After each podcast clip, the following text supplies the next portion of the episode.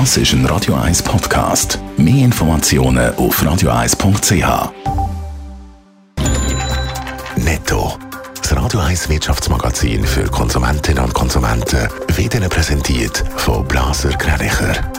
Wir beraten und unterstützen Sie bei der Bewertung und dem Verkauf von Ihrer Liegenschaft. blasergreinicher.ch Raphael Wallimann. Eine neue Corona-Regel dürfte heute in Italien für zahlreiche reiche Streiks sorgen. Seit heute gilt an allen italienischen Arbeitsplätzen 3G-Regeln. Darum wollen zum Beispiel die Hafenarbeiter von Triest oder auch hunderte Lkw-Fahrer streiken. Viele Läden dürften darum ihre Waren nicht bekommen. Am Flughafen Zürich zeichnet sich bei der Luftfrachtbranche eine Entspannung ab. Im September ist ein Frachtvolumen von über 34.000 Tonnen transportiert worden, wie der Flughafen mitteilt hat. Die Frachtmenge ist damit nur noch 6,2 Prozent unter dem Vor-Corona-Niveau. Passagierzahlen sind aber immer noch deutlich tiefer. Drosch hat vom Schweizerischen Heilmittelinstitut Swissmedic für seine Krebstherapie Gavretto eine befristete Zulassung bekommen.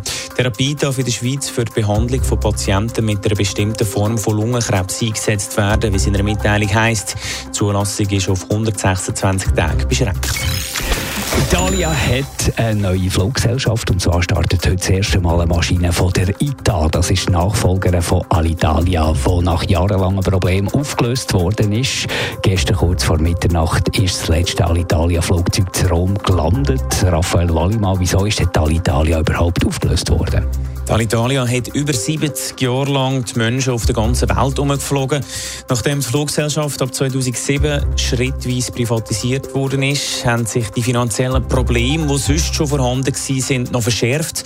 2014 ist dann die Etihad Airways eingestiegen. Das hat aber auch nicht verhindern dass die Alitalia 2017 Insolvenz hat müssen anmelden Staatsgelder und andere Investitionen haben den Zusammenbruch kurzfristig verhindert, bis schlussendlich beschlossen worden ist, dass man die Alitalia durch ITA ersetzt. Was ändert sich jetzt mit der ITA? Die ITA ist bedeutend kleiner als ihre Vorgängerin. Anstatt etwa 10.000 Angestellte beschäftigt die ITA nur 2.800 Leute. Die Flotte ist außerdem auf 50 Flugzeuge halbiert worden. Außerdem soll die ITA bis 2023 profitabel werden, was auch ein Unterschied wäre zu der Alitalia, die seit Jahren Verlust geschrieben hat. Experten haben allerdings Zweifel, ob das klappt. Die Corona-Krise ist nämlich auch eine Krise der Luftfahrt. Netto, das Radio 1 Wirtschaftsmagazin für Konsumentinnen und Konsumenten.